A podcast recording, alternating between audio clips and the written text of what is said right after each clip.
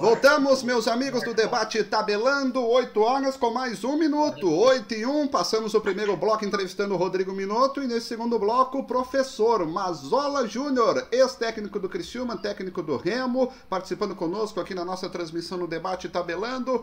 Professor Mazola, desde já um abraço pelo convite aí do Beto Lopes, que conversou com você no WhatsApp. Obrigado pelo convite. Vamos falar muito do Criciúma, projetar o futebol, o futuro. Enfim, futebol, assunto, a gente não vai tentar faltar aqui no debate. Um abraço, professor. Abraço a todos do Tabelando. É, prazer enorme voltar a falar com vocês. Um, uma, um lugar que eu trabalhei, uma cidade que eu trabalhei, que com certeza deixou, deixei muitos amigos e, e deixou muita saudade. É, tem muita saudade de Criciúma. É um prazer enorme falar com vocês e muito obrigado pelo convite.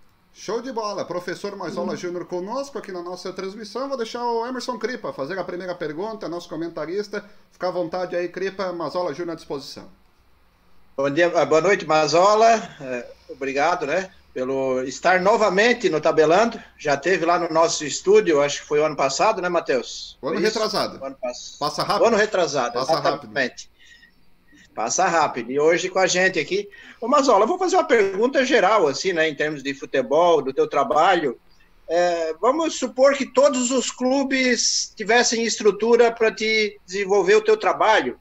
Qual é a região assim mais favorável, né, em termos de clima, cultura do povo, enfim, que tu acha que é melhor para te trabalhar? Ah, eu é, eu já tenho vários anos já de, de treinador já no futebol, então são eu vivo praticamente há 45 anos dentro de um vestiário de futebol profissional, né? E já tive a oportunidade de morar em cinco países, 30 cidades, né? Então, também tive a felicidade já de trabalhar nas cinco regiões do, do país, né? Eu, sinceramente, eu, eu não tenho uma preferência, assim, por, por qualquer tipo de, de, de região ou de, ou, ou, de cidade ou de país. Eu, eu gosto sempre de trabalhar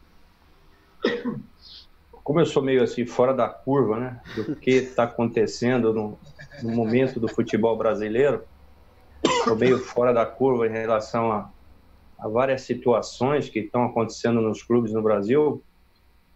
Eu vou te vou te falar que eu nem nem tenho assim preferência por região, por local de trabalho, por cidade de trabalho. Eu tenho preferência por lugares que ainda os clubes são comandados pelos presidentes e pela torcida, e não por agentes influenciadores, como a grande maioria dos clubes do Brasil estão sendo comandados hoje em dia. Mazola Júnior, participando conosco aqui no debate tabelando, em nome de Alianda Pesos e Azulejos. Professor Mazola, o ano passado o Cristiano acabou sendo rebaixado aí para a Série C, infelizmente. Em 2018 o professor veio e conseguiu uma façanha danada, porque estava numa situação parecida e conseguiu recuperar o time. Qual foi a receita da época que o professor implantou no Cristiano que deu certo e no final conseguimos escapar? Dá para contar um pouquinho daquela história, daquela passagem? Qual a receita que deu certo em 2018 que não foi utilizada em 2019 e infelizmente caímos? É, nós não podemos assumir a responsabilidade sozinho, né? Hoje em dia é muito difícil, apesar de todo mundo jogar a responsabilidade sempre na, nas costas do treinador, né? Mas nós não podemos assumir a responsabilidade sozinho quando também temos sucesso.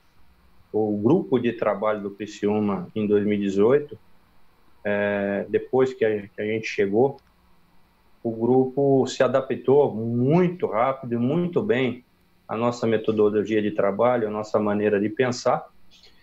E nós tivemos a felicidade também de ter o apoio total do, do, do, do, do clube, né? E também de vocês da imprensa do Criciúma. Sim. Eu sempre deixei bem registrado isso, porque quando eu fui trabalhar aí, no Criciúma, a maioria dos meus colegas de profissão, que têm acesso a mim, é, falou para que eu tomasse cuidado com a imprensa de Criciúma, porque a imprensa de Criciúma era muito difícil, que não sei o que, não sei o que tem, não sei o que tem. E eu ainda bem, pela minha surpresa, Criciúma foi uma das poucas cidades que eu trabalhei que eu não tive problema com nenhum, nenhum é, agente da imprensa. Nenhum. E isso também foi um fator muito importante para que nosso trabalho tivesse dado certo. Acho que nós conseguimos aglutinar toda a nação carvoeira. Torcedor, imprensa, comércio, diretoria, próprio gestor do clube, presidente, conselho, jogadores, funcionários. E eu acho que esse foi sim o principal mérito que nós tivemos e o principal motivo do Criciúma ter saído daquela situação tão delicada que estava no, até a sexta rodada do Campeonato Brasileiro de, da Série B de 2018. Em relação a 2019, eu não posso ter a, ter a eu não tenho dados, não tenho a mínima condição de, de, de, de, colocar, de fazer qualquer colocação realmente o que aconteceu aí no clube em 2019. Professor, sabe quem está te mandando um abraço? Carlos Alberto Zanelato, que está acompanhando a gente, que é o diretor geral aí do Criciúma, está te mandando um abraço para o meu amigo Mazola Júnior. Gente finíssima. Grande, grande treinador, grande diretor. Pô, só tem que agradecê-lo. Sempre foi um, um cara que, que, que sempre me ajudou, sempre prestativo. E é uma das pessoas que também tem que estar no grupo de, de, de trabalho e de, de mérito por tudo ter dado certo em 2018. Moisés, fica à vontade, professor Mazola na área. Mazola, muito prazer te conhecer aqui pela, pela live, te conhecer, te conversar com você.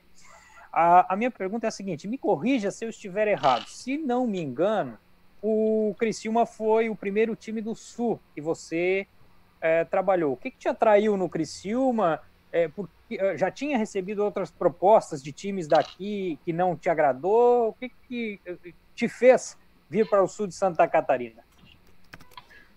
Não, na realidade, o, o Criciúma é, é uma das equipes grandes da Série B do Campeonato Brasileiro, né? E eu conhecia a estrutura que o clube tinha, né?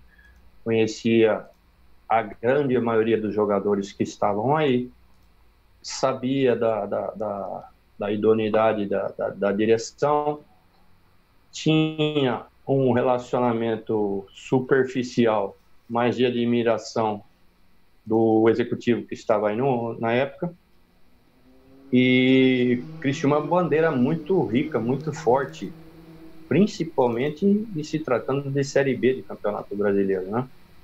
E quando apareceu a oportunidade, e foi a primeira vez que um clube do sul do país realmente oficializou uma proposta, eu tinha tido duas sondagens do Criciúma em 2017, no final de 2017 e no começo de 2018. Mas foram sondagens superficiais, não foi uma abordagem como foi feita em 2018. E no momento que o Criciúma me procurou, eu já estava é, observando detalhadamente a equipe, porque é lógico, quando você está é, disponível no mercado, você procura visualizar ou focar em cima das equipes que mais cedo ou mais tarde vão haver trocas.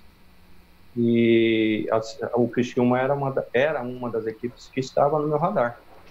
E quando apareceu a oportunidade, eu, eu fiz questão de, fui convidado pelo presidente para ir pessoalmente a, a Criciúma, e eu fiz questão de imediato de, de ir, de fazer tudo, tudo que foi possível, tudo que estava ao meu alcance, para vir a, a ser o treinador do Criciúma e trabalhar no Criciúma e não me arrependo de nada.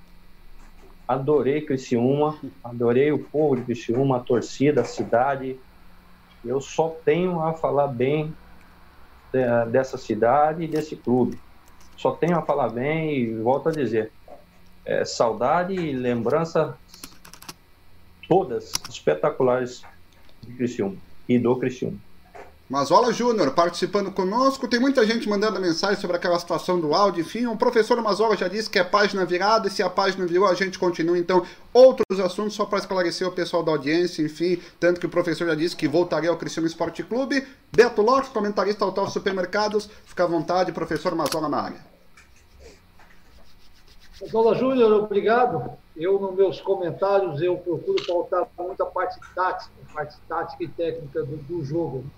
E de três temporadas para cá, 17, 18, 19, eu venho, tu faz parte também, a Gel, uh, Roberto Cavalo, os treinadores que se passaram, o Ica, a maioria insistiu no esquema tático 4-3-3, né? E para todos esses treinadores, inclusive para ti, eu sempre disse, eu era muito simplista porque eu não via. O Criciúma tinha elenco, jogadores que justificavam jogar com três atacantes. Fora a questão povoamento, que tu não conseguia povoar o meio-campo, aquela história toda. E aí eu te pergunto, eu queria que fizesse um, uma falação sobre isso, né?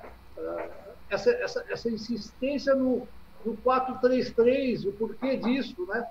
E, então eu queria que tu falasse sobre essa situação, e não a opção. Tu optou alguma vez também, eu lembro, eu peguei uma escalação aqui no, em 2018 contra o CRB, 3 a 3 se eu não me engano, o ataque era Andrew, Zé Carlos e Vitor Feijão, né? 4-3-3.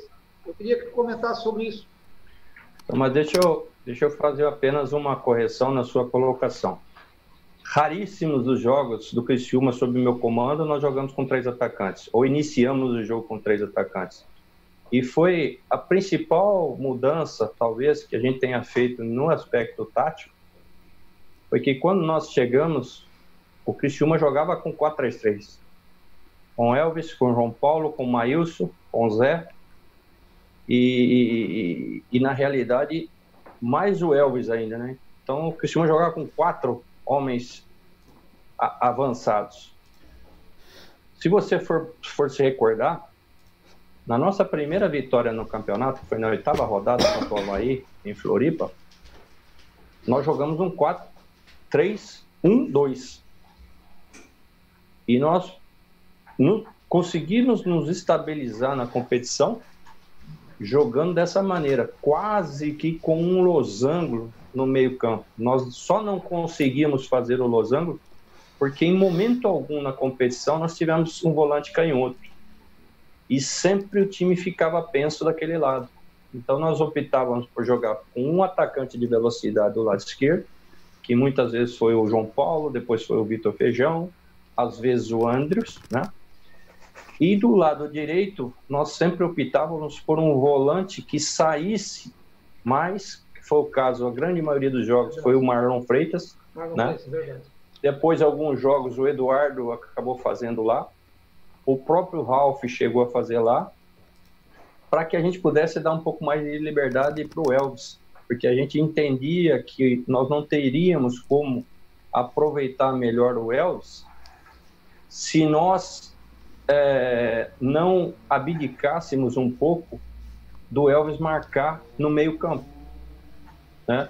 Então, raríssimas foram as situações, principalmente a começar o jogo, que nós entramos com três atacantes.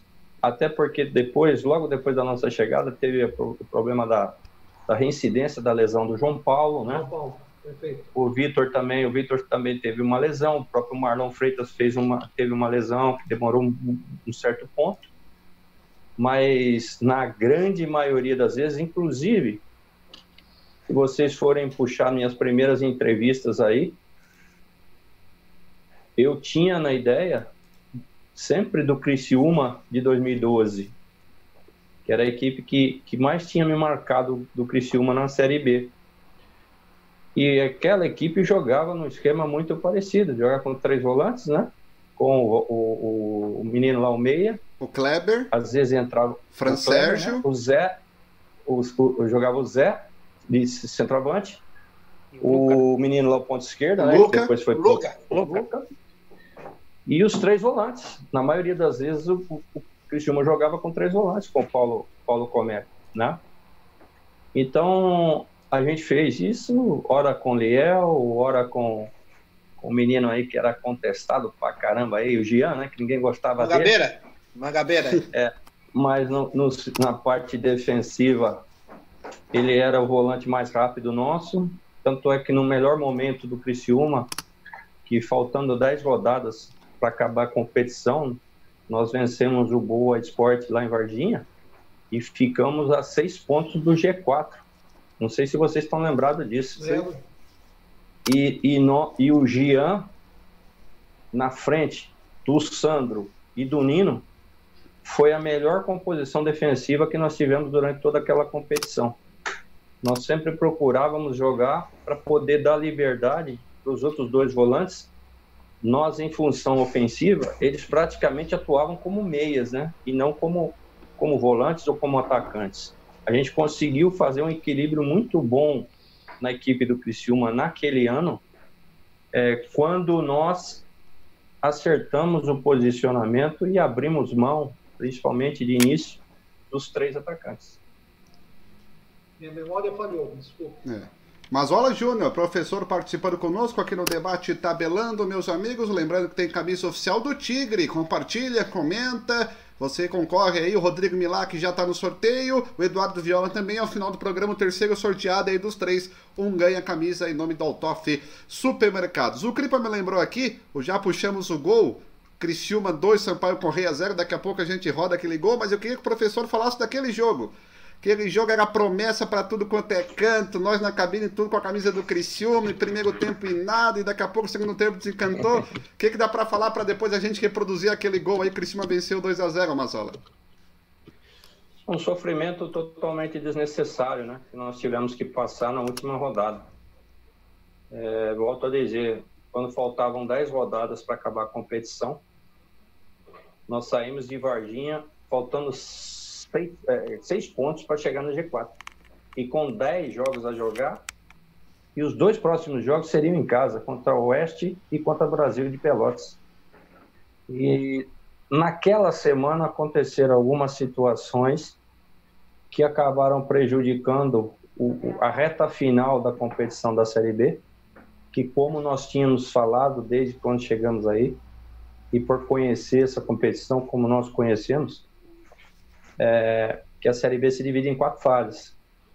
E nós entramos na última fase a seis pontos do G4, é, contudo, para acabar muito bem a competição.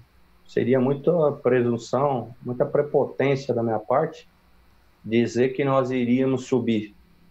Mas nós iríamos fazer um final de campeonato muito mais tranquilo do que fizemos após o jogo de Varginha aconteceram algumas situações internas e depois é, coincidiu com a lesão do, do, do, com o problema do pubis do Lino, com o problema de lesão que nós tivemos com alguns jogadores importantes e aí eu concordo com o que o, o, o comentarista Beto. anterior, com o Beto falou, Aí nós tivemos que mudar muitos jogos o esquema. Me lembro perfeitamente do jogo de Londrina, da catástrofe que foi o primeiro tempo. Me lembro perfeitamente da catástrofe que foi em Florianópolis contra o Figueirense. E todas essas situações que aconteceram acabaram nos levando, no final da competição, para um jogo de vida ou morte que, que no meu modo de entender, é, nós deixamos chegar nessa situação totalmente desnecessária. Foi um, foram situações que me aborreceram bastante, mas que depois, no último jogo, nós conseguimos botar o verdadeiro time do Criciúma em campo. E ganhamos bem, ganhamos com sobra, apesar daquele primeiro tempo ter sido muito sofrido, né?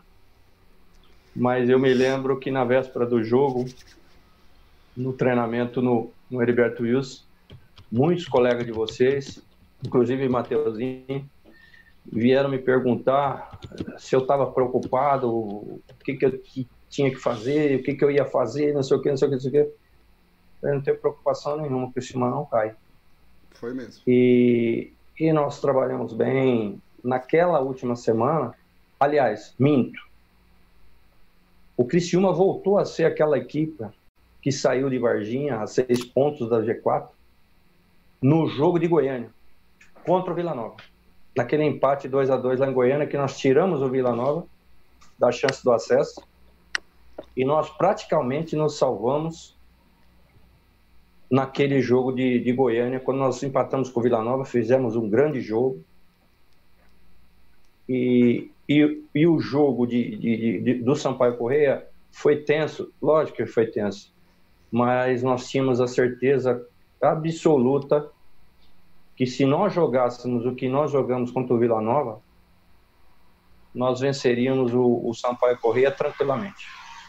Mazola Júnior participando conosco, o pessoal interagindo na nossa transmissão esportiva, meus amigos, o Marco Varling, vamos Tigre, o Jailson Policarpo quer essa camisa do Tigrão, o Leandro, Mazola excelente treinador, deveria voltar junto com o Zé Carlos, o Lindomar da Colégio quer a camisa, o Eusébio, tá ligado? Valeu Eusébio, Fábio, por onde anda o Mazola? Cara bacana que passou por aqui. E aí, Mazola, responde o Fábio, por favor. Não, eu estou muito feliz no Remo. Infelizmente, aconteceu, né? Nós estamos todos nós passando essa situação terrível, inédita para todos nós, né? Mas eu já estava, desde o dia 24 de fevereiro, eu estava a trabalhar no Remo. Ah, apesar do Remo estar na Série C, o Remo não pode, de maneira alguma, continuar na Série C do Campeonato Brasileiro. Um time gigantesco, que estava muito mal administrado nos últimos anos, teve problemas seríssimos nos últimos anos, está há quatro anos apenas de volta na Série C, faz 15 anos que não joga a Série B do Campeonato Nacional, e pela grandeza do clube, pelo trabalho que o, que o atual presidente está fazendo no Remo, eu, eu aceitei em, em voltar para Belém, né, uma cidade que eu me dei muito bem, tive um, um trabalho muito bom no Paysandu, né, no arquirrival do Remo, e me motivou bastante voltar a Belém, voltar para o clube do Remo, né? E a gente está fazendo um trabalho muito interessante, o clube, a diretoria está fazendo um trabalho muito interessante para o clube, para o clube. E nós temos a, a certeza absoluta que o Remo, quando as competições voltarem, né, e a gente torce para que isso tudo passe, né? Esse pesadelo acabe o mais rapidamente possível. A gente tem certeza que o Remo vai vir muito forte na Série C do Campeonato Brasileiro este ano. E vamos, estamos a fazer um trabalho muito sério. Até posso adiantar para vocês que muito provavelmente o Zé Carlos vai voltar a trabalhar comigo sim. Opa! Mas não no Criciúma, não no Criciúma, no Remo. o Zé Carlos, cara, apareceu confirmado aí da nossa live, teve um pequeno problema, mas na próxima semana participa conosco aqui no Debate Tabelando. O Fernando Miranda fez uma pergunta, aí eu vou pedir para o Mazola, espero que ele não se ofenda, que é o seguinte, ele está dizendo se o Mazola era obrigado a usar algum tipo de jogador na época, porque o Genivaldo tinha muita confusão, interferência, tinha alguma obrigatoriedade de usar tal jogador, Mazola, ou isso nunca existiu? Zero. Zero. Tá res... E comigo nunca vai existir. Tá res... Quem me conhece mais a fundo, e talvez eu não esteja hoje num, numa divisão maior do futebol brasileiro, sabe que um dos meus princípios fundamentais é, é não admitir qualquer tipo de interferência no meu trabalho. Professor Mazola. Eu não tenho, eu não tenho ligação com ninguém, desculpa a palavra, eu não tenho rabo preso com ninguém não trabalho para empresário nenhum, para fundo de investimento nenhum, e, e, sempre procurei zelar em todos os clubes que eu trabalhei, mesmo no exterior, por isso. Eu não acredito que eu consiga realizar o meu trabalho, fazer o meu vestiário forte como eu tenho, exigir dos meus atletas como eu exijo, é, se eu não tiver isenção. Sabe o jogador qual... que trabalha Desculpa, comigo, o jogador que trabalha comigo, ele tem a consciência e ele sabe, tem a certeza absoluta que se ele joga é porque ele é a melhor opção para o time e se ele não joga é porque ele não é a melhor opção para o time. O cara sabe, Cripa, Beto, Moisés, Mazola, que o debate tá bombando, que a declaração do Mazola dizendo que o Zé vai trabalhar com ele no Remo, nos grupos da torcida já pipocou tudo. Ó, oh, o Mazola leva, não traz pra cá, traz o Mazola com o Zé Carlos, o pacote. O torcedor já tá alvoraçado aí querendo o Zé Carlos, Mazola, mas enfim, isso é pra outra história. Cripa, tem mais algum questionamento aí pro Mazola? Fica à vontade. Mazola Júnior, nosso convidado especial de hoje. Mazola, a gente vê que uma das maiores dificuldades que o treinador de futebol enfrenta é a falta de continuidade, né? Ele perde três, quatro partidas, já está correndo o risco do, do, né, de ser demitido e tudo mais. E às vezes o treinador está com um baita projeto, né? Tá com, né? Realmente ele está disposto a, a, fazer o melhor pelo clube e acaba sendo punido às vezes por incompetência de algum jogador ou, enfim, alguns problemas. O sindicato dos treinadores é, age sobre isso. Não sei se há sindicato também. Estou aqui, né? É, o que, que tu vê de alternativa para ter continuidade né, é, no trabalho do treinador de futebol? Muito bem colocada a sua pergunta.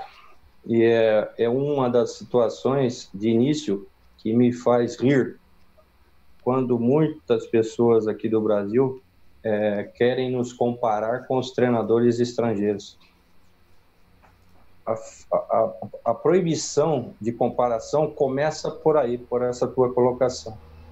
Né? No Brasil existem vários sindicatos de treinadores, mas desde 2014 tem um, uma PL em Brasília que foi muito bem descrita pela Federação Brasileira dos Treinadores de Futebol, que ainda não é um órgão é, reconhecido pelo governo e não tem a lei que deseja ter para a nossa classe.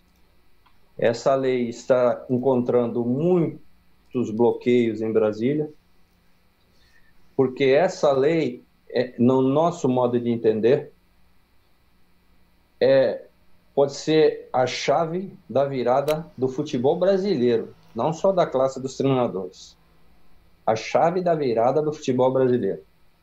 Porque em nenhum outro lugar do mundo o treinador tem que ter tantas vertentes, dominar tantas disciplinas como aqui no Brasil.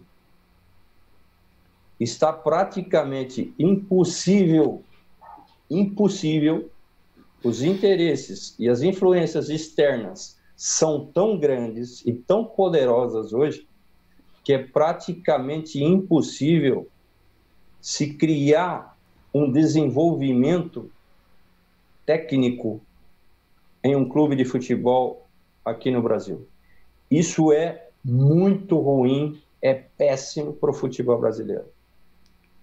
Então, essa lei está sendo tem feito a diretoria da Federação Brasileira dos Treinadores de Futebol, encabeçada e presidiada é, é, e na presidência do Zé, é, Zé Mário. Lembra do Zé Mário? O volante, jogou Flamengo, Vasco, treinador.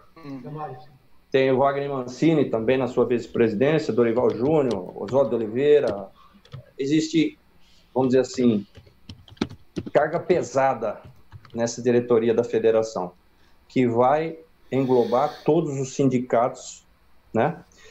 E pretende ser acoplada pelo regulamento da CBF. Aí está o X da questão. Porque não adianta nada a gente aprovar a lei, que vai nos dar uma garantia muito maior, se essa lei não for acoplada no regulamento das competições pela CBF, como é em todos os outros países do mundo certo? É, eu acredito muito que aí, se essa lei for aprovada, a CBF colocar no seu regulamento de competição alguns termos que existem nessa lei, nós vamos poder começar a pensar num trabalho de desenvolvimento técnico no futebol brasileiro, nos clubes brasileiros, parecido com o que existe lá na Europa. Mazola Júnior participando conosco, Obrigado. meus amigos. Moisés, Beto, mais algum questionamento? Já quase 40 minutos aí de conversa com o Mazola Júnior, tá passando rápido. Mais algum questionamento com o professor aí? Ô, Master. Vai, Moisés. Ô, Marcela, não, eu só, só queria emendar na, na, na pergunta do colega Cripa, é, porque assim, ó, se fala, essa questão aí que o Cripa colocou muito bem, né? os técnicos não, não conseguem desenvolver um projeto a longo prazo por causa que os, às vezes os resultados é, é, num curto prazo não são aqueles esperados e o técnico acaba indo embora. Agora, na tua visão, Mazola, e essa questão aí ah, do, dos, principalmente os grandes clubes do Brasil, né, estarem investindo em técnicos é, de fora, né, do país, é, estrangeiro. O Flamengo trouxe o Jorge Jesus, o Atlético Mineiro outro dia uh, tinha o São Paulo e o Santos, né, tinha o próprio São Paulo se não me engano, do Damel, que era da Venezuela, veio treinar Atlético Mineiro também. Qual é a tua visão em relação a, a, a, essa questão aí da, do, do, Brasil estar trazendo técnicos estrangeiros, Mazol? Sou totalmente a favor. Muito bem-vindo. Eu acho que é muito enriquecedor para o futebol brasileiro. Apesar que eu tenho a certeza absoluta, porque eu, eu já trabalhei cinco anos em Portugal como treinador, já trabalhei no Japão, já trabalhei na Espanha, já trabalhei em Marrocos, na Itália. Eu tenho certeza absoluta que o treinador brasileiro, os tops, são excelentes treinadores a níveis dos melhores treinadores europeus. Eu não tenho dúvida nenhuma disso. Agora, o que me chateia é essa liberdade que os treinadores estrangeiros têm para poder trabalhar aqui no Brasil. E nós, treinadores brasileiros, mesmo os de pontas, mesmo o de ponta, hoje são proibidos de trabalhar na Europa. Essa é uma situação de revolta e uma situação que, que, que, que gerou, que gerou toda essa contestação que os treinadores brasileiros tiveram. É de salutar esse intercâmbio, assim como nós fizemos ao longo dos anos, é, trabalhando fora do Brasil, tre sendo treinadores de seleções nacionais de outros países, inclusive europeus. Isso é muito salutar. E eu vou, só para fechar esse meu ponto de raciocínio para vocês, eu vou colocar aqui uma frase que o José Mourinho colocou e que o Jorge Jesus também colocou, porque eu trabalhei em Portugal durante 12 anos. Metade da minha vida lá foi como treinador, metade como jogador. Treinador bom não tem nacionalidade. Não tem mesmo. Nacionalidade, felizmente, idade, não tem nada. Felizmente, felizmente, alguns treinadores estrangeiros que vieram trabalhar no Brasil, mas foram poucos,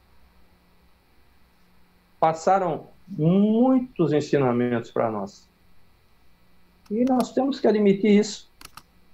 Mas a grande maioria dos treinadores que vieram aqui não somaram nada. E não conquistaram nada.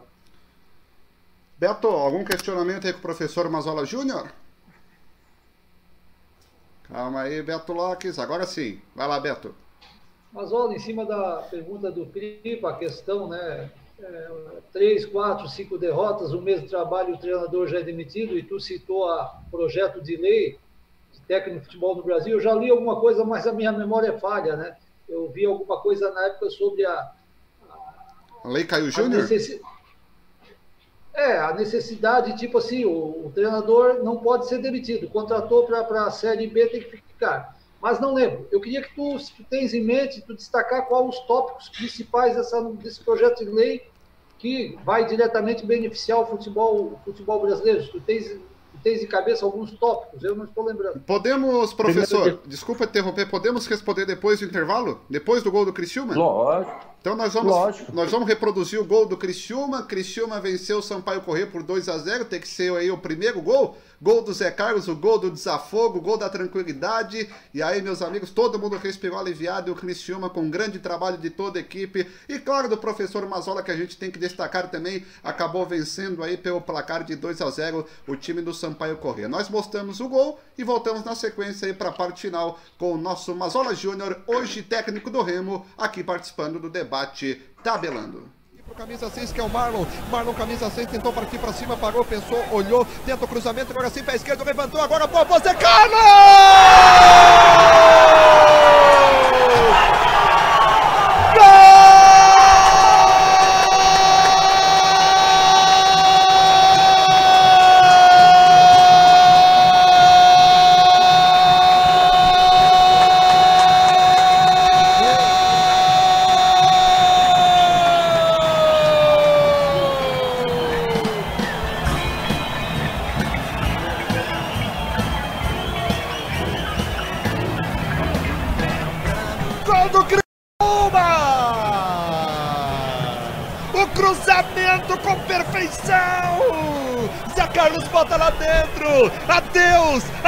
Adeus, Série C! Adeus, Série C! Adeus, C! Criciúma é time de Série B, Criciúma é time de Série A, e o primeiro passo foi dado, foi difícil, foi complicado, mas aqui no Liberto Wilson, o torcedor tinha feito a sua parte, faltava o Zé Carlos fazer, faltava, não falta mais, Zé Carlos de cabeça, volta lá dentro, pra festa, pra festa, pra festa, festa do Criciúma Esporte Clube, tira a camisa, explode coração, Zé Carlos bota lá dentro, é a festa, é pra extravasar, é pro nervosismo ir embora, é pra ficar na Série B. Zé Carlos, bota lá dentro, Zé Carlos agora desceu. Criciúma 1, Sampaio 0, desceu. Criciúma Série B com certeza. Hashtag Série B 2019. O único cruzamento certinho na cabeça do homem. O homem não desperdiçou. Com estilo, com elegância, fez pose e meteu a bola de cabeça no fundo da rede do Busato. Agora Criciúma 1, o sonho do Cripa está se realizando. Sampaio Correia zero. Aqui pro camisa 6 que é o Marlon. Marlon camisa 6 tentou partir para cima, parou, pensou, olhou, tenta o cruzamento, agora sim pé esquerdo, levantou, agora boa, você Carlos!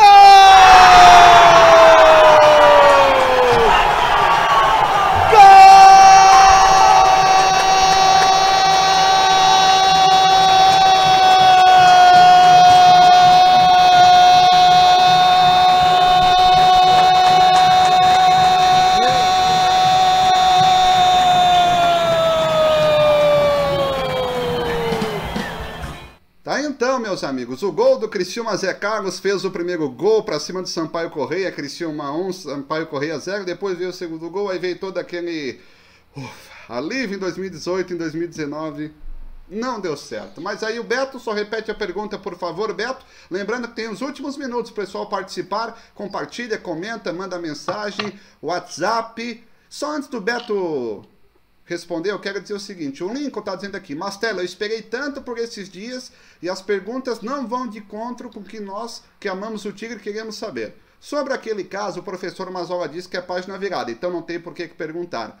O nosso amigo Fernando Miranda perguntou sobre a questão se ele era obrigado a colocar jogadores. Ele disse que não. Falou do esquema tático, falou daquele time que tinha união. Então, assim, as perguntas que a gente pode fazer, vamos fazer. Nós não vamos ofender o Mazola Júnior. Mazola, por que tu fazia isso? Cacilda e falar palavrão não adianta. Cada um tem respeito. Eu acho que as perguntas que tinha que fazer, estamos fazendo. Ele disse que é página virada, não vamos ficar insistindo. Ele falou que não era obrigado a escalar jogador.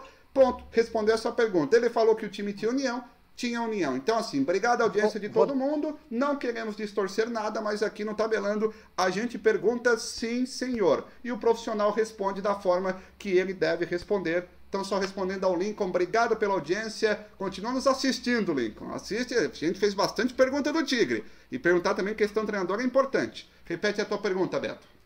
O Mazola estava respondendo ao Cripa sobre a questão, né, que o treinador no Brasil três, quatro derrotas consecutivas já é demitido, alternância de treinador, isso não consegue se fazer um bom trabalho, isso é claro, né? E o Mazola colocou esse projeto de lei. Eu perguntei, eu procurei aqui, eu já disse que a minha memória é falha, se ele lembra de alguns tópicos uh, que vêm de encontro para regulamentar a questão do treinador, para ele fixar mais no clube, né? Se ele lembra desse, de alguns tópicos, Mazola. Vamos lá. Qual é a, o princípio dessa, dessa lei? É nos regulamentar e nos regularizar como classe. Certo? É. Principal, tempo de contrato, mínimo seis meses, máximo dois anos. Isso. Certo? E se caso houver um despedimento do profissional, que hoje é muito fácil mandar o treinador embora? Até pela quantidade de pseudos treinadores que existem no nosso país hoje, né? Que a CBF foi obrigada a nos qualificar, entre aspas, a nos é, a se enquadrar nas determinações da FIFA em relação à escola de treinadores, né? Que hoje você pagou, você se forma treinador aqui no Brasil, né? Enfim, essa lei vai procurar dar mais estabilidade para o cargo, para que as influências externas percam um pouco de força em relação ao trabalho do treinador. Se o clube demitir, vai ter que cumprir com o contrato todo. Só vai poder contratar outro profissional quando o profissional que sair der a anuência da quitação certo? Vai estabelecer também alguns deveres para o treinador, né? Para o treinador não largar o clube na mão e ir para outro clube, porque o empresário dele tem mais interesse lá no outro clube. Enfim, são várias regras que vão pôr um pouco mais de regulamentação na nossa, na nossa profissão e no nosso cargo dentro da macroestrutura de um clube. Né? Soma, fazer com que a diretoria e o próprio treinador volte a trabalhar para o clube. Me fiz entender mais ou menos ou não? Perfeito, ótimo, obrigado. Mais algum questionamento, gente? Lembrando que as perguntas todas do Facebook fizemos, do WhatsApp também aqui. Para não dizer que foi todas, faltou uma do WhatsApp dizendo o seguinte: o nosso amigo aqui, o Douglas, hashtag Volta Mazola. Aí tem Roberto Cavalo, não tem como pedir, ele está no Remo também, está na Série B. Nós estamos na Série C nesse momento, mas aí o pessoal participando conosco. Mais algum questionamento? Para a gente também encerrar, eu porque... Só queria, claro. Matheus, eu só queria fazer uma colocação. É, primeiro, eu também me, me me abstenho de falar alguma coisa pelo do, do, Criciúma atual ou do ano passado, em respeito que eu tenho pelos profissionais, meus colegas de profissão que passaram aí o ano passado. Né? E eu procuro ser muito ético em relação a isso. Eu não gosto de falar nada de um clube quando existe um profissional lá trabalhando. Então não seria ético da minha parte tecer qualquer tipo de comentário em relação ao Criciúma 2019 e Criciúma 2020. E para quem não sabe, eu sou amigo pessoal do Roberto. É, jogamos junto, inclusive, no Marcílio Dias, que é aí de Santa Catarina, inclusive. Quer dizer, eu joguei junto com ele, né? Que eu não jogava nada, ele jogava muito. e mesmo os profissionais que, que trabalharam no Criciúma, né? depois que eu passei por aí, o Doriva, que foi meu auxiliar, inclusive, o próprio Gilson Kleiner, que é meu amigo particular, estive com o Gilson Kleiner várias vezes aqui em Campinas, é, e, e, e, o Roberto Cavalo, então, então eu não, não acho legal, não acho ético da minha parte tecer qualquer tipo de comentário. E pela revolta que deu aí nesse, nesse rapaz, nesse torcedor aí, em relação a, a, a, qualquer tipo de questionamento do que aconteceu da minha saída de Criciúma, eu acho que a gente deve, o ser humano deve evoluir, deve, sabe, ponderar situações, é, deve, deve, deve deixar as coisas menos, menos positivas da vida. Não deve se ficar martelando, se massacrando, até porque já foi. E, e seria mais leviano ainda na minha parte, fazer qualquer tipo de comentário que foi mais do que esperrinhado, vamos dizer assim, né? Na época de, de dezembro de 18. Então vamos deixar para lá. E acima de tudo, que eu tenho certeza que de eu não me pronunciar nada em relação a 2018, é, vai ser muito bom para o Criciúma Esporte Clube. Então, é melhor a gente se abster de comentar qualquer coisa de 18, em respeito a essa grande instituição, um clube que sem demagogia nenhuma, vocês me conhecem, sabem que eu não sou demagogo, nem hipócrita, nem cínico. Um clube de uma cidade que ficou e está no meu coração. Tenho grandes amigos aí até hoje, e até hoje a placa do meu carro é de Criciúma. então, então, em respeito à cidade, em respeito à instituição que está acima de todos e de qualquer um, vamos deixar 2018 para a história. Dois... Vamos pensar para frente. 2018 ficou lá atrás só para ter uma ideia. O Lucas. E um dia, se Deus quiser, eu um dia, se Deus quiser, eu quero voltar a trabalhar no Criciúma vai voltar, vai participar do debate tabelando no nosso, nosso, nosso novo estúdio. O Lucas, a Camila, o Guilherme, o Pedro, o Douglas e também aqui o Luciano mandaram mensagem assim praticamente todas, com ética e postura. Mas olha, Júnior, todo mundo dizendo essa mesma situação aí, pessoal participando pelo WhatsApp, tá então a resposta. Nem precisava se justificar, até porque ele passou em 2018 fora daquele ano. Quem passou em 2019 fora de 2019 e o Beto Lopes levantou o dedo, fala nesse momento. Pazola, falar do nosso futebol catarinense, o Criciúma aí até o ano passado na Série B, falar da Série B, na tua ótica, na tua visão, o que, que está ocorrendo, né? O futebol vem, principalmente tecnicamente, os jogadores um passe de dois metros não acertam, lançamento muito menos, escanteio, seria o básico, dificuldade para bater, né?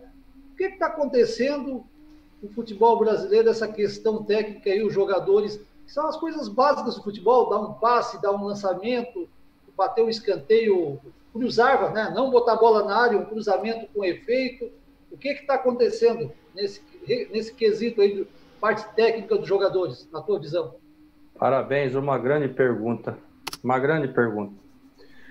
É, bem que você falou que a sua especialidade é você gosta de falar não, de tática. Não, né? não, não, não, mas é, né? Mas olha, eu joguei não dá moral, futebol... Não dá moral, Mazola. Não. A pergunta, eu joguei só futebol de base.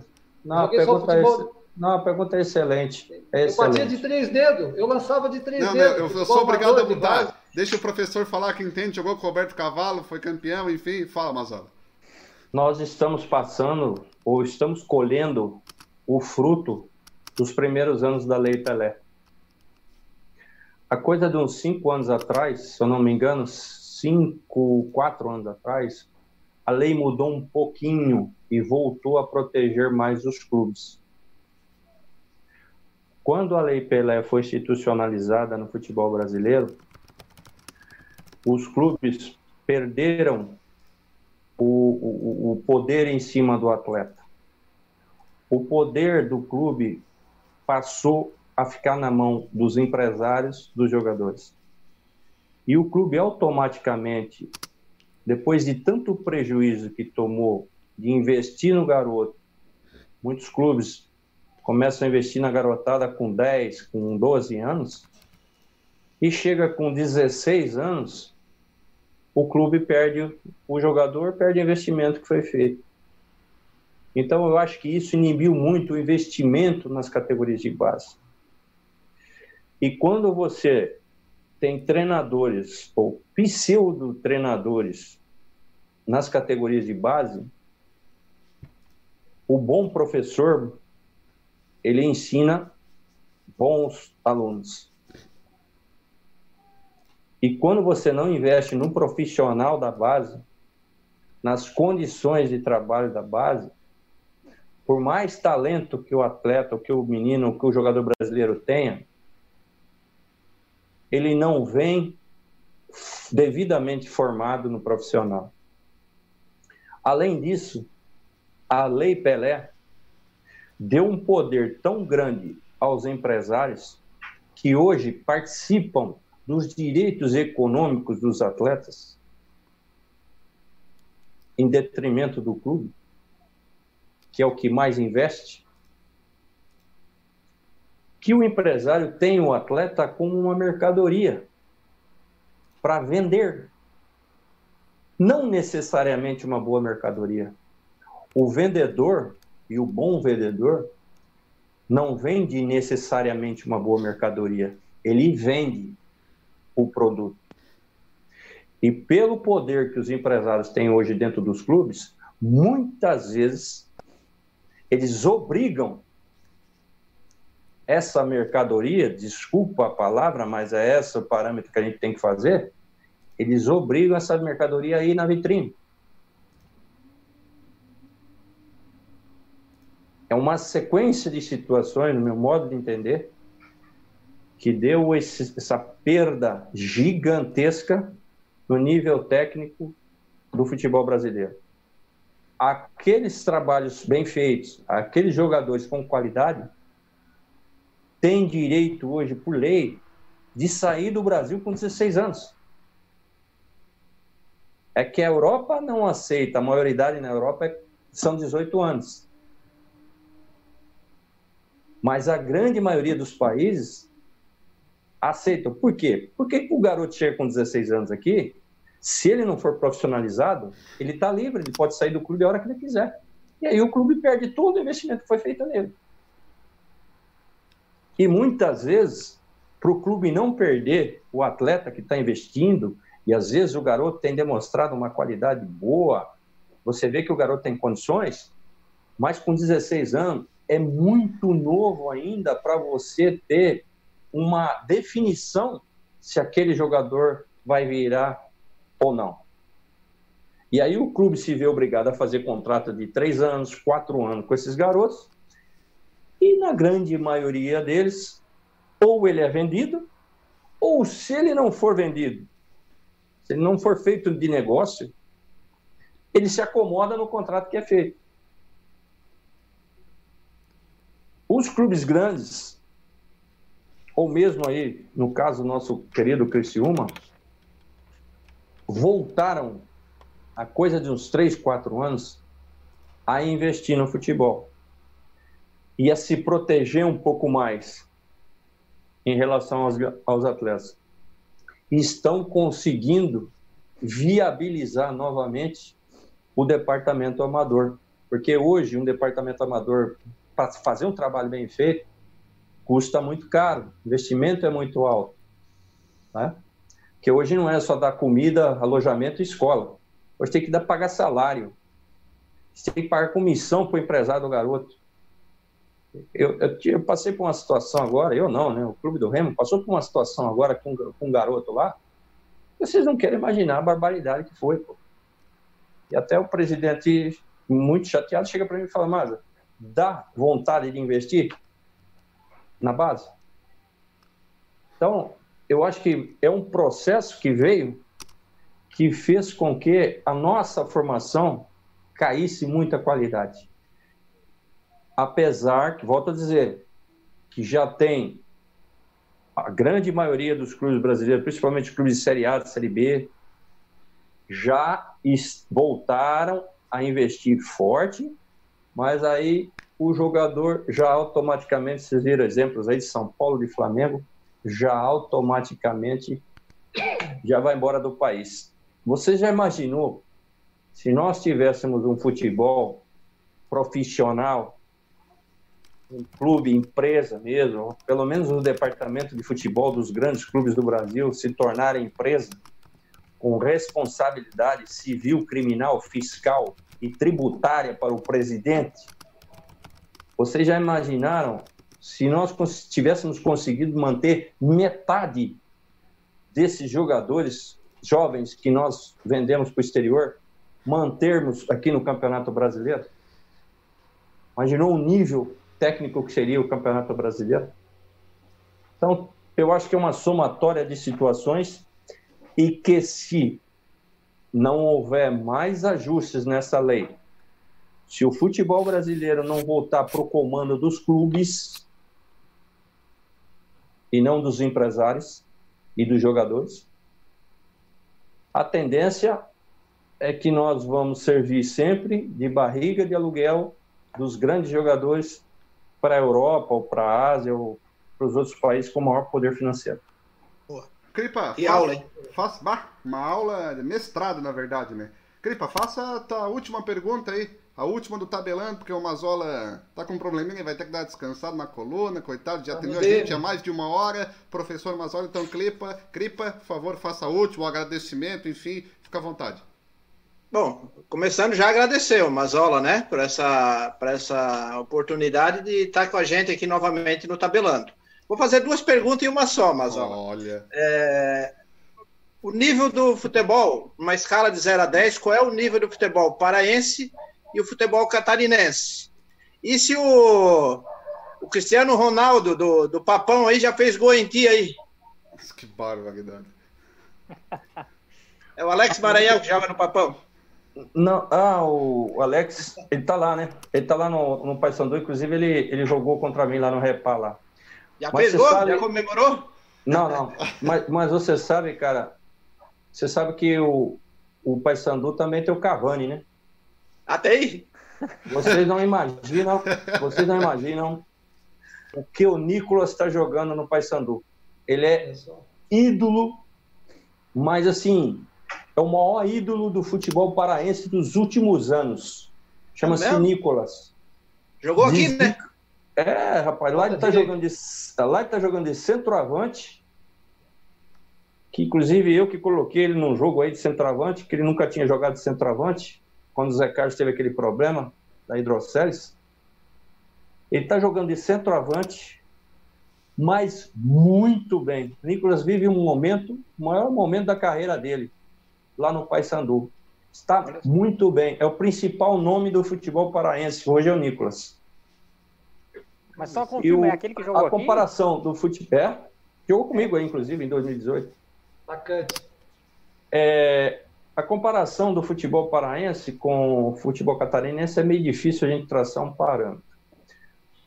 É muito difícil jogar no Campeonato Paraense pelo momento do, do Campeonato Paraense, pelo momento, é, pela situação dos gramados. É, vocês sabem que lá as épocas do, do ano são diferentes daqui, né? Lá o inverno deles é no final do ano, que estão na linha do Equador. Então lá, dezembro, janeiro, fevereiro, março, chove. Não é que todo dia, chove o dia inteiro. Todo dia e o dia inteiro. Nossa. E a maioria dos jogos à tarde, inclusive esse ano mudaram até, passaram alguns jogos para de manhã lá, é, embaixo de chuva torrencial e de gramados extremamente encharcados, empoçados. Alguns jogos são retardados no início em uma hora, alguns jogos param no meio do, jogo, depois reinicia depois de uma hora. É muito difícil jogar Campeonato Paraense. E, e existem bons valores, existem bons valores no futebol paraense, nível técnico muito bom, nível técnico muito bom. O grande problema é a falta de infraestrutura, falta de estrutura e de condições dos clubes paraenses, principalmente os clubes menores. Não Remo, tirando Remo e Paysandu, tem condições de trabalho aceitáveis. As outras equipes tem muita falta de condição de trabalho. E, mas o talento técnico é, existe sim no futebol paraense. E é um futebol muito competitivo, muito agressivo, até pelo estado do terreno, certo? E é duro para os times grandes lá ganhar dos times do interior. Não é, não é fácil, não. Não é fácil não. O que foi muito fácil foi essa conversa de hoje com o professor Mazola Júnior. Tranquilamente passamos de uma hora. Eu falei para ele 30, 40 minutos. O Beto tinha conversado também um pouquinho mais. A gente passou, a gente pede até desculpa se se alongamos aí na conversa, mas foi muito boa realmente. Conseguimos saber um pouco mais dos bastidores, projeções, enfim. Mazola, em nome do Tabelando, do Crepa, do Beto, do Moisés, só podemos agradecer mais um bate-papo show de bola aqui no debate. Quando quiser aqui a casa Tabelando está sempre aberta para falar do Criciúma, do presente, do passado, do futuro. Enfim, muito obrigado.